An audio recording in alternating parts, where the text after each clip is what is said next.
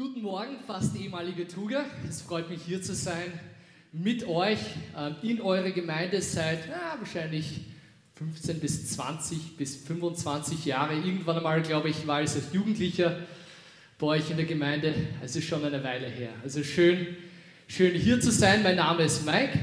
Ähm, das ist meine Frau Sissi. Wir sind seit 17 Jahren verheiratet, haben drei Kinder im Volksschulalter und ich bin unter anderem Gemeindeleiter in der Gemeinde in Baden. Das heißt, wir haben eine familiäre Verbindung, eine Van Damme-Verbindung. Der Martin ist bei uns in Gemeindeleitung und wir kennen natürlich Johann und Heidi sehr gut seit vielen Jahren, haben sie sehr lieb. Ähm, wir sind kurz nach unserer Hochzeitsreise nach Amerika geflogen und siehe da, die beiden sind in der Reihe hinter uns gesessen und wir haben bisschen über unsere Hochzeit austauschen können. Das war sehr schön, eine große Freude am Flug nach Amsterdam. Ich arbeite als Trainer und Berater. Ähm, das heißt, ich bin in vielen Unternehmen und lerne ständig neue Leute kennen. Das ist ein normales Teil meines Lebens. Aber es ist besonders schön, in eine Gemeinde zu kommen, weil es ist anders als einfach neue Leute kennen. Es ist Familie kennenlernen. Und das ist was ganz Schönes, wenn man irgendwo hingeht und sagt, das sind nicht einfach eine Gruppe von fremden Leuten, das ist Familie. Und durch Jesus Christus sind wir Geschwister. Und deswegen, deswegen ist es für mich besonders schön, äh, solche Erlebnisse zu haben, solche Zeit mit euch zu verbringen. Es tut mir leid, ich habe vergessen, die im Livestream zu begrüßen. Freut mich auch, dass ihr alle dabei seid heute Morgen. Ja, und äh, ich würde dann gerne noch beten und dann werden wir loslegen. Jesus, wir danken dir für dein Wort, danken dir für die Wahrheit, für das Leben, das wir dadurch empfangen dürfen. Danke, dass ich das Riesenvorrecht heute Morgen habe, aus deinem Wort mit dieser wunderbaren Gemeinde teilen zu dürfen. Und es ist wirklich schön. Und danke, dass wir zusammen in dir Familie sind. Ähm, und dass wir das genießen und feiern können, dass wir als Gemeinden verbunden sind ähm, auf mehrere Art und Weisen. Das ist das ist wirklich eine schöne Sache. Und ich bitte dich, dass du segnest, wirkst, ermutigst durch diese Zeit heute Morgen. Amen. Ich bin einerseits angestellt an der Gemeinde, aber andererseits arbeite ich auch als selbstständiger Trainer ähm, in und, und arbeite drin, Organisationen zu helfen, sich weiterzuentwickeln. Das heißt, ich arbeite viel mit Unternehmen, äh, viel mit Leiterschaft, in, in Beratung und Training, ähm, zu allem zum Thema Organisationsentwicklung. Wie können Sie sich als Organisation, als Unternehmen ähm, weiterentwickeln? Äh, manchmal auch mit Gemeinden. Und es gibt viele, viele Fragen und Sachen, die man bearbeitet, aber ich würde sagen, eine der Fragen, die am meisten Stellenwert hat, ist, wie können wir langfristig gesund bleiben? Wie können wir, und mit langfristig, wir reden nicht von 10, 15 Jahren, sondern wirklich über lange Zeit. Wie können wir gesund wachsend als Organisation, als Unternehmen, als Gemeinde bleiben? Und es gibt viele Sachen, viele, viele Sachen, die da reinkommen und viele Sachen, die quasi Organisationen davon abbringen. Eines zum Beispiel, wenn sie von ihren sogenannten Core Values sich abwenden, das sind die Kernwerte. Für uns als Gemeinden sind das wirklich die, die Kernlehren. Ähm, ich erinnere mich an ein Gespräch, den Tim Keller geschildert hat mit einem Denominationsleiter von einer riesigen Denomination in Amerika. Und dieser Leiter hat gesagt, als wir, in der, als wir in theologischer Ausbildung waren, ist uns gesagt worden, dass diese, diese so Theologiepunkte wie ist die Bibel wirklich wahr oder gab es wirklich eine Jungfraugeburt, dass die Gemeinden oder die sowas glauben, die werden aussterben. Und die Gemeinden der Zukunft sind die, die das eher lassen werden. Was er gesagt hat, ist dann, aber was wir jetzt sehen, ist, dass unsere Gebäude leer stehen und wir vermieten sie an junge Gemeinden, die all diese Dinge glauben, die uns gesagt worden sind, dass es aussterben wird. Das heißt, im Leben einer Gemeinde, um langfristig gesund zu bleiben, heißt es auch an diese Kernlehren, dass die Bibel aus Gottes Wort, die, die Gottheit Jesu Christi und all diese Aspekte, die wirklich unsere Kerntheologien bilden. Ein anderer Grund, warum es Organisationen, Unternehmen, Gemeinden schwerfällt, wirklich langfristig gesund zu bleiben oder langfristig zu überleben, ist eine große Hürde, die einiges nicht drüber schaffen und das sind Leiterschaftsumstellungen oder Leiterschaftsabgaben an die nächsten Generationen von Leiterschaft. Und da, das möchte ich ein bisschen heute Morgen anschauen.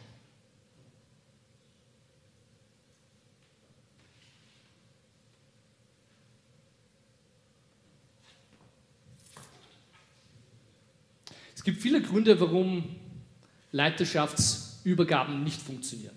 Und wenn ich, als ich gesehen habe aus der Praxis in vielen Unternehmen, ähm, gibt es ganz, ganz viele Gründe und es ist herausfordernd. Ich habe ein, ein Familienunternehmen, die sind in ihrer Branche einer der größten europaweit und es war eine Abgabe von dem Vater, der der Hauptleiter war, an den Kindern und sie haben mich einfach reingeholt, sie zu beraten. Und der Vater hat seine Bedenken geschildert, gesagt, ja, die Kinder, die haben nicht diese Grundarbeit gemacht, diese, diese, diese Arbeit, wirklich diese, diese, diese harte Arbeit, dieses Unternehmen aufzubauen. Sie wissen nicht wirklich, was es gekostet hat.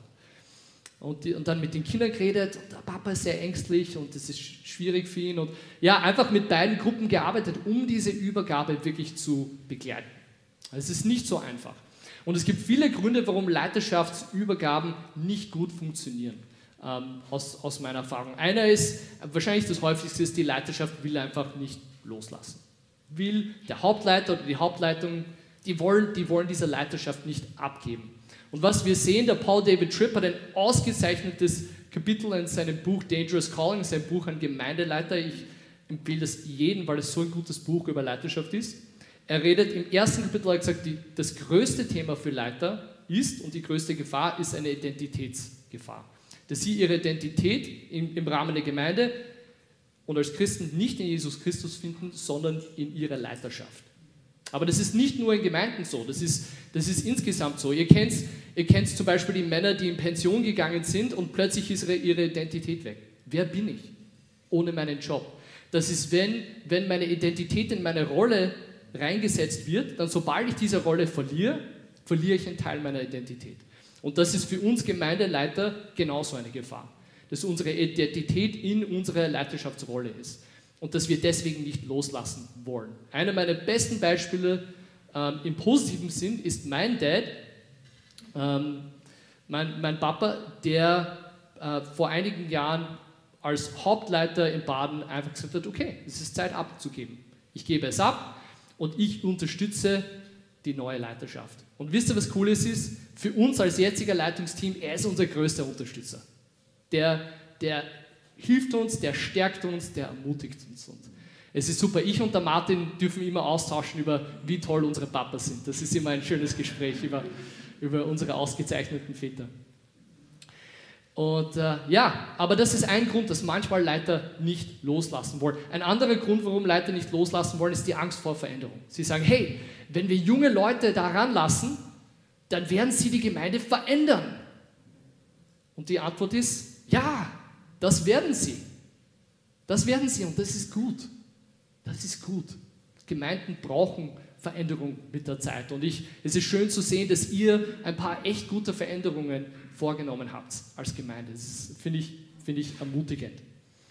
Ein anderer Grund, warum Leiterschaftsübergaben nicht funktionieren, ist einfach, weil die Leiterschaft zu lange wartet.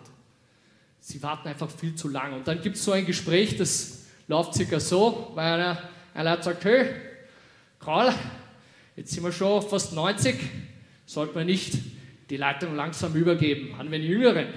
So, ja, stimmt, stimmt. Haben wir den Franzi rein, der ist ja erst 70.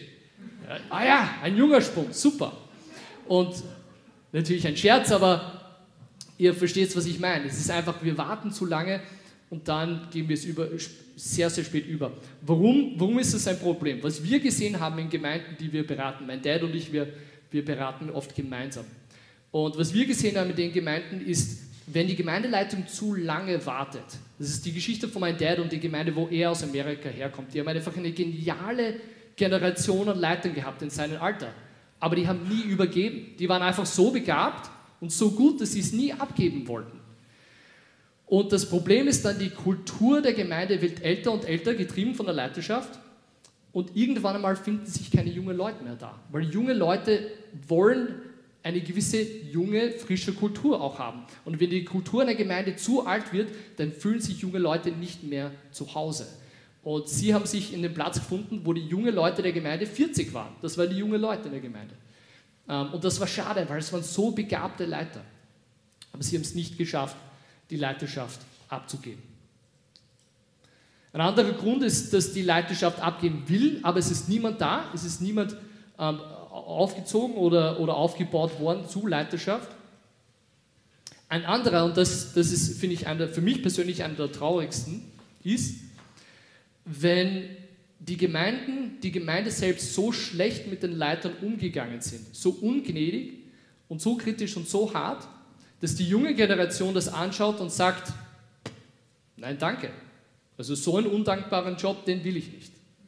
Und, und es findet sich niemand, weil das Klima umherum, wie die Gemeinde mit der Leiterschaft umgegangen ist, einfach zu hart, zu ungnädig und zu undankbar war. Und dann ist es klar, dass junge Leute sagen, hey, das, das, das möchte ich nicht unbedingt machen. Und das ist schade. Und an dieser Stelle werde ich die Freiheit nehmen, als, als Gastredner, einfach euch als Gemeinde zu ermutigen, ihr habt eine Verantwortung, vom Wort Gottes eure Leiter zu stärken, zu ermutigen und zu unterstützen. Und die Bibel ist da ganz klar. Und meines Erachtens sind es Aufforderungen vom Wort Gottes, die wir als in, in Gemeinden in Österreich oft nicht nachkommen. Eure Gemeindeleitung hat mich nicht aufgefordert, das mitzuteilen, sondern ich möchte das machen, weil sie das selber nicht machen können. Oder, oder werden wahrscheinlich.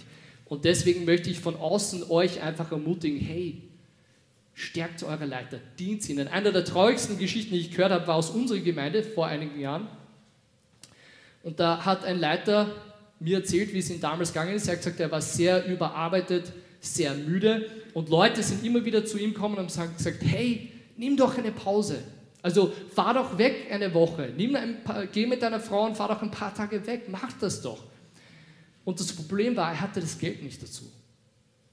Und Leute haben ihn aber immer wieder angesprochen, ja mach das doch. Und das war echt schmerzhaft für ihn. Das war echt schmerzhaft. Wir müssen bereit sein, Leiter, die Ermutigung war richtig, aber wir müssen bereit sein, auch wenn es nötig ist, praktisch das zu unterstützen. Eine der größten Gnaden für mich und meine Frau ist, dass meine Eltern gesagt haben, wie können wir euch am besten unterstützen, am dienlichsten, was braucht ihr, um gesund zu bleiben langfristig. Und wir haben gesagt, vor allem brauchen wir Zeit. Wir brauchen Zeit als Paar, wir brauchen Sabbatzeit. Und sie haben gesagt, was, das machen wir? So, so, immer wenn wir können, nehmen wir einmal die Woche die Kinder über Nacht, damit ihr wirklich längere Zeit zu zweit habt. Und das ist wirklich eine Gnade. Das ermöglicht es mir als Gemeindeleiter im Glauben, seelisch in unserer Beziehung, dass wir frisch bleiben, dass wir stark bleiben. Und das ist eine Riesengnade, weil sie haben gesagt, okay, unsere Zeit als Gemeindeleiter ist vorbei, wie können wir euch unterstützen? Und das ist super. Und dazu möchte ich euch ermutigen, ähm, als Gemeinde. Macht ein Klima um Gemeindeleitung, wo junge Leute sagen, wir wollen Gemeindeleitung machen, weil es ist was Gutes, was Positives, was Schönes. Der letzte Grund ist auch, warum Leiterschaftsübergaben scheitern, ist auch eher ein trauriges. Weil ich das auch gerade aus zweiter Hand erlebe, miterlebe. Ähm, und das ist, wenn eine Gemeindeleitung sagt, ja, wir müssen Leiterschaftsübergaben haben, wir müssen Leute, jüngere Leute reinholen. Und in ihrer Euphorie holen sie jemanden rein, der vielleicht eine starke Persönlichkeit hat, vielleicht starke Gaben, aber nicht charakterlich gefestigt ist. Und das kann auch unglaublich schadhaft für eine Gemeinde sein.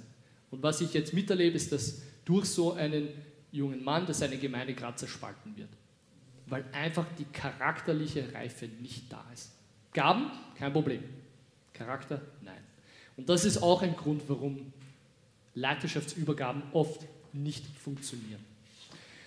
Aber wie kann es richtig ausschauen? Wie kann es wie kann's funktionieren? Was, was hat sich Gott dabei gedacht? Wie, wie kann das auf gesunde Art und Weise laufen? Das möchte ich heute anschauen in unserer Stelle.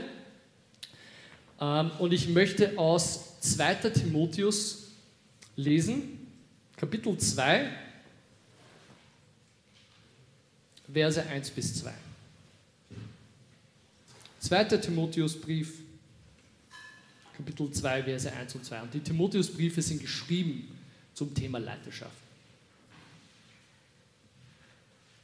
Du nun, mein Sohn, sei stark in der Gnade die in Christus Jesus ist.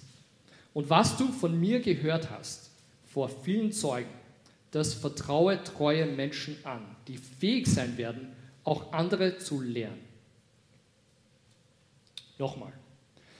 Du nun, mein Sohn, sei stark in der Gnade, die in Christus Jesus ist. Und was du von mir gehört hast, vor vielen Zeugen, das vertraue treue Menschen an, die fähig sein werden, auch andere zu lehren. Okay? Ein bisschen Hintergrund zum historischen Kontext. Paulus sitzt im Gefängnis in Rom und er ist knapp vor seinem Tod.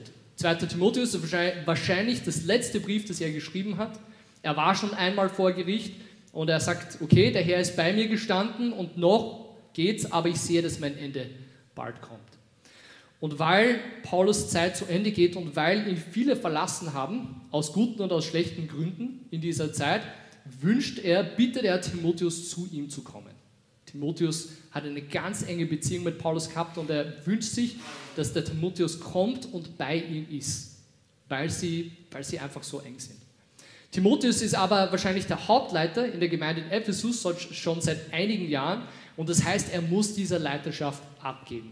Und es geht im gesamten Brief geht es eigentlich um dieses Thema, den Timotheus aufzubereiten dafür und die Leute um ihn herum, aber in diesem Vers hier ist die konkrete Aufforderung in zwei. Und deswegen sagt er dann, und was du von mir gehört hast, vor vielen Zeugen, das vertraue treue Menschen an, die fähig sein werden, auch andere zu lehren. Was interessant hier ist, dass er ihn nicht aufruft zu einer Amtsübergabe. Er sagt nicht quasi, du nimmst einen anderen und der wird eingestellt an der Stelle und das ist es, sondern er ruft ihn vielmehr auf zu einer Leiterschaftsausrüstung. Dass er einfach die nächste Generation neue Leiterschaft aufbereitet.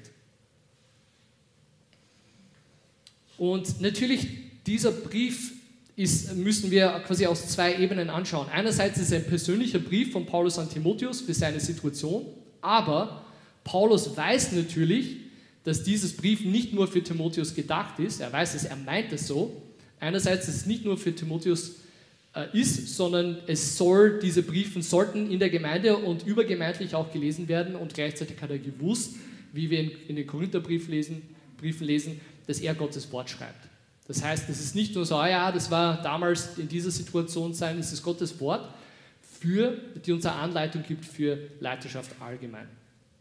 Und das ist, was das so hilfreich macht. Also was ist die Lösung hier für Leiterschaftsübergaben? Was ist das, quasi das Konzept, das wir hier sehen? Und das Konzept ist, was wir auf Englisch nennen Homegrown Leaders, also selbst, selbst erzeugte Leiter sozusagen, selbst entwickelte Leiter. Und dass wir unsere eigene Leiterschaft entwickeln und die dann einsetzen. Es gibt ein paar Gründe, warum ich als Trainer und Berater ein großer Fan von selbstentwickelter Leiter bin. Ähm, ich sehe da, da in, in, Unternehmen und auch in Gemeinden gibt es einige sehr große Vorteile. Einerseits, sie kennen die Kultur, sie kennen die Geschichte der Gemeinde oder der Organisation. Äh, sie kennen die Stärken, die Schwächen, die Minenfelder, was zu vermeiden ist, wo man vorsichtig sein muss, all diese Dinge. Und vor allem, sie kennen die Menschen. Sie kennen die Menschen und die Menschen kennen ihnen. Und das kann ein ganz starker Basis einerseits für Einsicht, aber vor allem für Vertrauen bilden. Und das kann ein großer Segen. Das ist ein Beispiel aus meinem eigenen Leben. Als ich in Gemeindeleitung eingetreten bin, hatte ich war ich schon fast seit 30 Jahren in der Gemeinde. Und das heißt, dass die Gemeinde mich als Kind gekannt hat. Die Gemeinde hat mich als Teenager leider auch gekannt, das heißt von vielen schlechten Seiten. Ähm, sie haben erlebt, wie ich zum Glauben gekommen bin, wie ich mich taufen lassen habe, wie ich dann weggegangen bin für einige Zeit, wie ich war, als ich dann zurückgekommen bin. Dann haben sie erlebt, dass ich zehn Jahre lang Jugendarbeit gemacht habe ähm, und, und viele andere Dienste in der Gemeinde in der Zeit. Das heißt, als ich dann angetreten bin für Gemeindeleitung oder, oder reinberufen wurde, die Gemeinde hat einfach gewusst, wer ich bin. Sie haben gewusst, okay, wir kennen diesen Typ schon seit ewig. Wir kennen seine Stärken, seine Schwächen, seine komische Persönlichkeit, wir kennen das alles. Und das hat natürlich geholfen, um Vertrauen aufzubauen.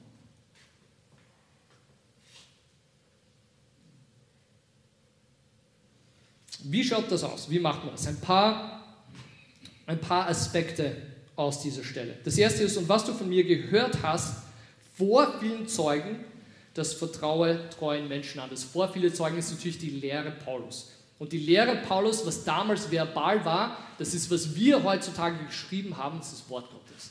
Okay? Das Wort Gottes sagt, vertraue das Wort Gottes andere Menschen an. Und die, was, was machen sie? Sie sind fähig, die fähig sind zu lernen. Oder wie es hier genau steht, die fähig sein werden, auch andere Menschen zu lernen. Das ist wichtig zu verstehen, weil wenn wir diese, diesen Punkt fähig zu lernen falsch verstehen, dann kriegen wir ein falsches Bild. Man liest das und man denkt sich vielleicht, okay, ähm, Timotheus soll eine, eine Gruppe von Predigern ausrüsten. Fertig. Okay? Aber das ist normalerweise nicht, wie dieser Begriff fähig zu lernen verwendet wird im Neuen Testament. Es wird viel häufiger verwendet als allgemeine Reifebeschreibung, also ein Zustand von der Reife, die daraus entsteht, mit Gottes Wort gelebt zu haben und das weiterzugeben, weil du das Wort Gottes kennst, auf dich wirken lässt und weitergeben kannst. Ich gebe euch ein Beispiel ähm, vom Autor vom Hebräerbrief, Hebräer 5, 12. Denn obgleich ihr der Zeit nach Lehrer sein solltet, habt ihr es wieder nötig, dass man euch lehrt, was die Anfangsgründe der Aussprüche Gottes sind. Und ihr seid solche geworden, die Milch nötig haben und nicht feste Speise. Nochmal, er sagt ganz am Anfang, denn obgleich ihr der Zeit nach Lehrer sein solltet, und dann geht er weiter, um ihnen ihre Unreife zu beschreiben. Also es geht mir, in, in dieses Weg zu lernen, geht es nicht vorwiegend um eine Lehrgabe. Es geht nicht darum, auf einer Bühne zu stehen und zu predigen, es geht um Reife. Er sagt, ihr solltet Lehrer sein, aber ihr seid zu unreif.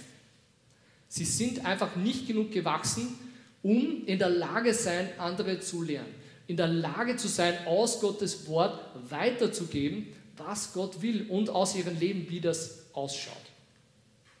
Und das sehen wir auch in, gleich im näheren Kontext von 1. Timotheus, diese ähm, Voraussetzungen für Ältesten. Ältesten sollen, du, du, du, sind alles Charaktereigenschaften und dann steht plötzlich fähig zu lernen. Heißt das, dass alle Ältesten eine Predigtgabe haben müssen? Nein, dann hätten wir total einseitige Ältestenteams. Wir brauchen in unseren Teams einen guten Breitband von, von Gaben. Es heißt, dass Ältesten Männer sein sollen, die diese Reife haben, die, die, die mit Gottes Wort gelebt haben und auf ihren Leben einwirken haben lassen, so dass sie das weitergeben können. Es soll anvertraut sein. Anvertraut heißt nicht einfach, okay, hier ist ein bisschen Info, ich gebe es an dir weiter und du kannst es weitergeben, sondern anvertraut ist wirklich, das Wort ist wirklich einer von Ausrüsten. Ein bringe ihnen das bei. Aber, was ganz wichtig ist, und das ist der, für mich der Dreh- und Angelpunkt an dieser Stelle, und das ist, wo ich eigentlich hin will mit dieser Predigt. Der Dreh- und Angelpunkt hier ist, dass er sagt, und was du von mir gehört hast vor vielen Zeugen, das vertraue treuen Menschen an. Okay? Es gibt eine Voraussetzung, eine ganz wichtige hier.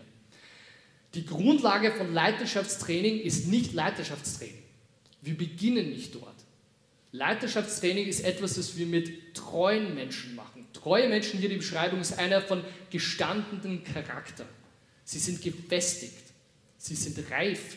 Sie haben, um einen alten Begriff zu verwenden, den ich sehr gerne habe, sie haben einen stark entwickelten Charakter. Sie sind reif und fundiert im Glauben. Und das ist eine Voraussetzung. Wenn wir in unserem Leiterschaftstraining, und das passiert, das, das erlebe ich leider immer wieder in Gemeinden, wenn wir in unserem Leiterschaftstraining bei Leiterschaftstraining beginnen, sprich wir versuchen die Fähigkeiten der Leute auszubauen, ohne dass das schon gegeben ist, dann ist das nicht nur nicht gut, sondern das kann total schaden. Wie in dem Fall von der Gemeinde, die ich vorher beschrieben habe. Dieses Prozess von Charakterentwicklung, der, die die Voraussetzung für Leiterschaftsentwicklung sein muss. Also ich sage zwei Prozesse, Charakterentwicklung und dann Leiterschaftsentwicklung. Dieses Prozess von Charakterentwicklung nennen wir Jüngerschaft. Das haben wir von Matthäus 28. Jesus spricht zu den Jüngern kurz vor er weggeht und er sagt, äh, ja, okay, äh, ich gehe weg, deshalb geht's raus und macht alle zu Jüngern. Zwei Aspekte, tauft sie im Namen des Vaters, des Sohnes, des Heiligen Geistes und, zweite Hälfte, lehre ihnen alles zu folgen, das ich euch gesagt habe. Das ist Jüngerschaft. Das ist nicht einfach gut, du liebst Jesus, fertig, sondern dieses Prozess, hey, lehrt ihnen. Und lehrt, wiederum, lernen, lernen in der Bibel ist nicht einfach ein, okay, du besuchst zehn Seminare und dann sind wir fertig. Lernen ist ein echtes Beibringen, ist es was Persönliches. Und vor allem, was so wichtig ist in Lernen, damit andere Leute das Wort folgen können, ist, dass wir nicht nur sagen, das ist, was die Bibel sagt, sondern dass wir es ihnen zeigen. Also das, das verstehe ich unter Lehren, dieses das ist, was die Bibel lehrt und sagt, das ist, was Gott sagt und so schaut das aus, wenn es gelebt wird. So schaut das aus praktisch.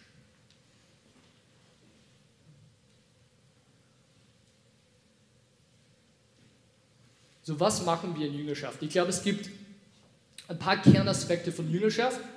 Ähm, der erste Vers hier sagt, sagt, du nun, mein Sohn, sei stark in der Gnade in Jesus Christus ist. Wie passiert das? Wie werden wir stark in der Gnade Jesus Christus? Weißt du, wie das geht? Weißt du, wie das funktioniert? Wenn, wenn, wenn Gott sagt, sei stark in dieser Gnade. Wie geht das? Wie machen wir das? Wie werden wir stark in der Gnade Jesus Christus? Es gibt mehrere Aspekte. Einer davon verwenden wir den klassischen Ausdruck geistliche Disziplinen. Das hat mich immer ein bisschen abgeschreckt. Ich bevorzuge den Begriff Mitteln der Gnade. Quellen, die Gott uns gegeben hat, um dahin zu gehen, uns aktiv daran zu beteiligen und seine Gnade zu bekommen. Achtung, seine Gnade für geistlichen Auferbau und Wachstum, nicht zur Errettung. Okay? Nicht, dass ich als Irrlehrer hier rausgeschmissen werde. Und das wäre richtig so, wenn wir die zwei verwechseln. Mittel der Gnade zur geistlichen Auferbau, zu Wachstum. Quasi sozusagen geistliche Tankstellen. Das sind Orte, wo wir hingehen, um geistlich gestärkt zu werden.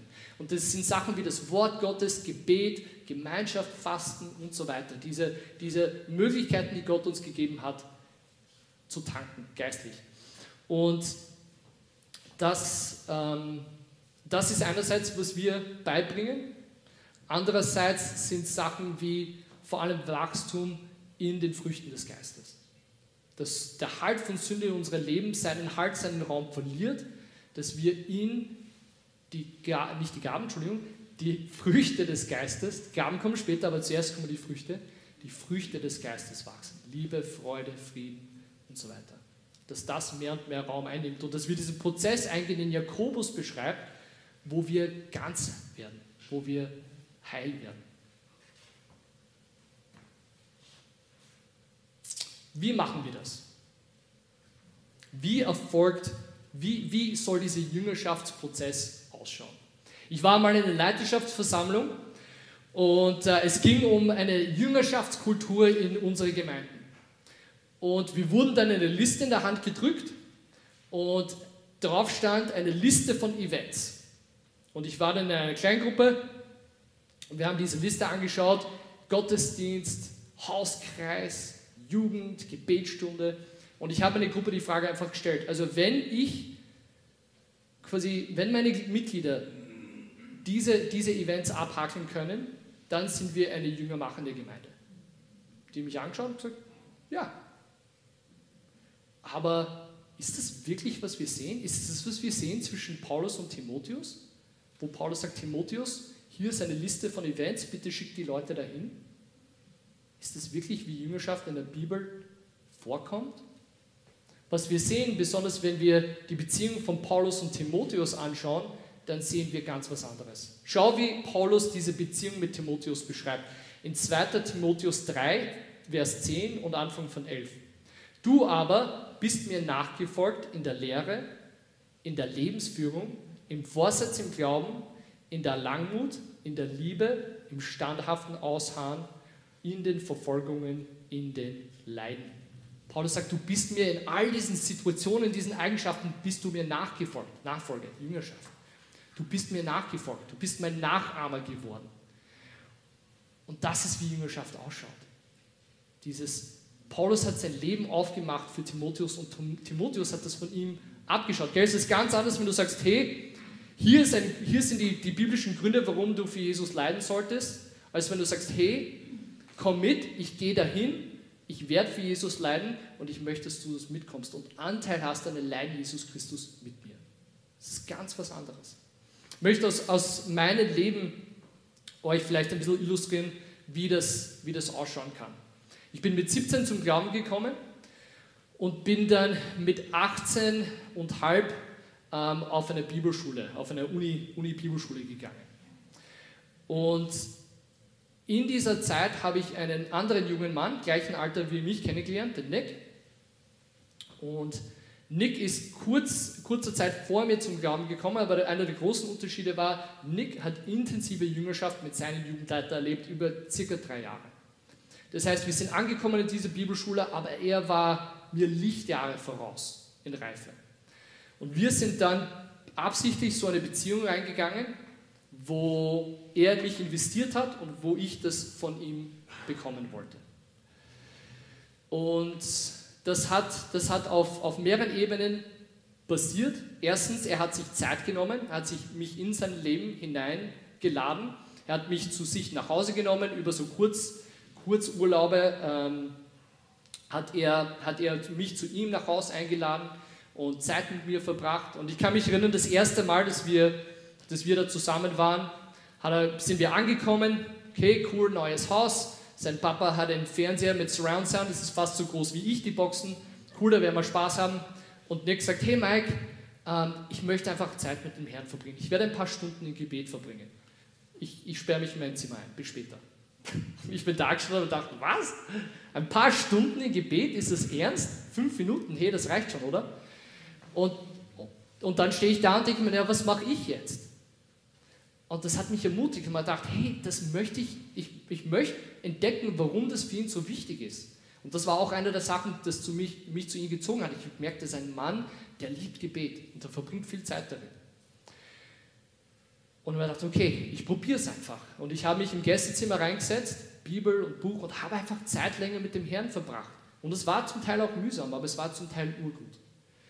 Und durch immer wieder solche Begegnungen hat er mich wirklich angespornt. Wir haben auch einfach Zeit verbracht, gemeinsam zu, zu lernen. Sind einfach in Coffeeshops gegangen und haben gelernt. Aber oft, was er gemacht hat, ist, er hat mich angespornt. Und er hat entweder gesagt, schau, was Gott mir gerade sagt, und hat die Bibel einfach aufgemacht und was mitgegeben. Du musst denken, wir sind in Bibelschule, wir haben Bibel den ganzen Tag. Aber er hat gesagt, schau, was mich gerade anspricht. Hier. Oder, und das Beste war das, war, das war echt eine coole Herausforderung, nimmt er seine Bibel, knallt es am Tisch vor mir und sagt, lehre mir etwas. Ganz spontan, lehre mir etwas. Und dann habe ich einfach, okay, und dann habe ich die Bibel aufgeschlagen und ihm was weitergegeben. Und das war schön, das war lustig und das hat mich ermutigt, einfach im Wort zu sein, weil ich weiß, hey, wenn ich mich mit Nick zusammensetze, dann sagt er, hey, lehre mir etwas. Und das hat mich wirklich ermutigt, im Wort drin zu sein. Ich habe dann auch von Nick gelernt, wie wirklich die Bibel zu studieren. Ich war, du musst denken, wir waren an einer der renommiertesten Bibelschulen der Welt. Das ist keine Übertreibung. Wir waren an einer der renommiertesten Bibelschulen der Welt, aber Bibelstudium habe ich von meinem Mentor, von der, der mit mir Jüngerschaft gemacht hat, gelernt. Er hat von einem Professor gelernt, also es war nicht nützlos dort zu sein, aber ich habe es von ihm bekommen, weil er in mir wirklich eine Leidenschaft für das Wort erweckt hat. Und das war wirklich sehr, sehr schön. Er hat auch Vision für mich gehabt. Er hat mich angeschaut und gesagt, Mike, du bist ein Lehrer. Und die Leute glauben oft, ja, dein, Dad, dein Papa ist ein Prediger, deswegen bist du auch ein Prediger. Und die Antwort ist nein. Ich habe viel von meinem Dad in der Zwischenzeit gelernt, aber ursprünglich ist es wegen Nick, der das gesehen hat, vor irgendwer anderem das gesehen hat, vor ich selbst das gesehen habe. Und so, was, wirklich? So, du bist ein Lehrer. Er hat mich ermutigt, oft wenn wir von unseren Studien, von unseren Coffeeshop, ähm, Studiumzeiten zurückgekommen sind, hey komm, gehen wir doch ins, ins Gebetsraum.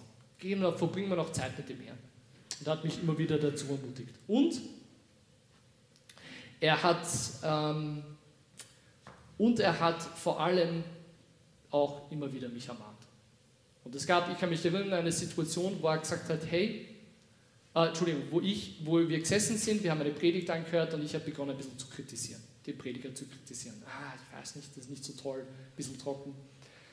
Und er hat einfach gesagt, Mike, hey, lass uns nicht so über Männer Gottes reden. Und das hat mir wirklich ins Herz gestochen. Das hat mir wirklich ins Herz gestochen, hat mich überführt und der Herr hat das stark verwendet. Und das ist, wie Jüngerschaft ausschauen kann. Das ist, was es sein kann. Es kostet viel. Es kostet Zeit, es kostet Energie. Aber ich bin überzeugt, dass diese Art von Jüngerschaft, wir nennen das Life-on-Life Discipleship auf Englisch, Leben zu Leben Jüngerschaft, wo ich mein Leben für jemand anderen aufmache, dass das wirklich zentral ist für Gemeindewachstum. Weil dann hast du eine Gemeinde voll von Leuten, die reif sind, die stark im Glauben sind und du hast eine super Basis, um Leiter zu entwickeln. Eine super Möglichkeit, die wirklich von dort zu nehmen und auf dem aufzubauen. Aber diese Grundlage muss da sein. Und das möchte ich euch weitergeben. Ja, es ist einerseits Sache für eine Leiterschaft. Das muss eine Priorität für die Leiterschaft sein. Die Gemeinde muss das auch unterstützen. Aber glaub nicht, weil ich die ganze Zeit über Leiterschaft rede, dass es nicht ein Thema für dich ist. Dass du denkst, ja, Post, danke, ich bin kein Leiter, fertig. Sondern das ist ein Thema für die ganze Gemeinde. Und das ist mein Aufruf an euch. Ich möchte euch ermutigen, jeder von euch kann das. Innerhalb ein paar Monaten mit Nick habe ich begonnen, mich in ein paar junge Männer zu investieren. Das geht. Es ist möglich. Jeder von euch, der die Jesus Christus kennt, kann sich in andere investieren. Und das wird ein Riesensegen sein. Es braucht nur Mut und Demut. Weil es passiert durch die Gnade Gottes. Aber du bist gefragt. Und ich möchte euch challengen jetzt und ermutigen, überlegt und betet drüber, gibt es eine Person in dieser Gemeinde, mit dem du Zeit verbringen könntest, um beizubringen, wie schaut es aus, mit Gott zu leben. Natürlich, wir sind nicht perfekt, aber das gehört auch dazu. Und das wird es weitergeben. Und deswegen feiern wir jetzt Abendmahl, weil das ist ganz wichtig. Ein Freund von mir ist Personalist und er hat gesagt, ja, im Personalbereich haben wir immer gesagt, wir können Leute schulen, aber ihr Charakter können wir nicht ändern. Wenn das wahr ist, dann hätte ich keine Chance für geistliche Leiterschaft, keine Chance, weil ich war als Jugendlicher und junger Mann sehr charakterschwach. Aber was wir sehen im Wort Gottes ist, dass durch die Gnade Gottes, durch die Rettung, die Jesus Christus uns am Kreuz erkauft hat, können wir zugrunde verändert werden. Und das ist für mich eine der ermutigsten Botschaften, die es gibt. Wir können grundsätzlich verändert werden. Und das ist unsere Hoffnung. Und das feiern wir beim Abendmahl. Das Blut Jesu Christus, Christus und der Geist, der in uns wohnt, es ermöglicht, dass wir wirklich von Grund auf erneuert und verändert werden. Ich möchte beten. Jesus, danke, dass wir dich feiern dürfen jetzt. Danke für deine Gnade am Kreuz, die uns Lebensveränderung ermöglicht. Und dass wir durch deine Gnade begleitet werden können und begleiten können, so dass du eine Gemeinde voll von stark und fundierten Leuten schenken kannst, die dann ein Reichtum an neue Leiterschaft hat. Wir feiern das, Herr, wir feiern dich, wir feiern dein Kreuz, die uns, das uns alles bedeutet und alles gegeben hat.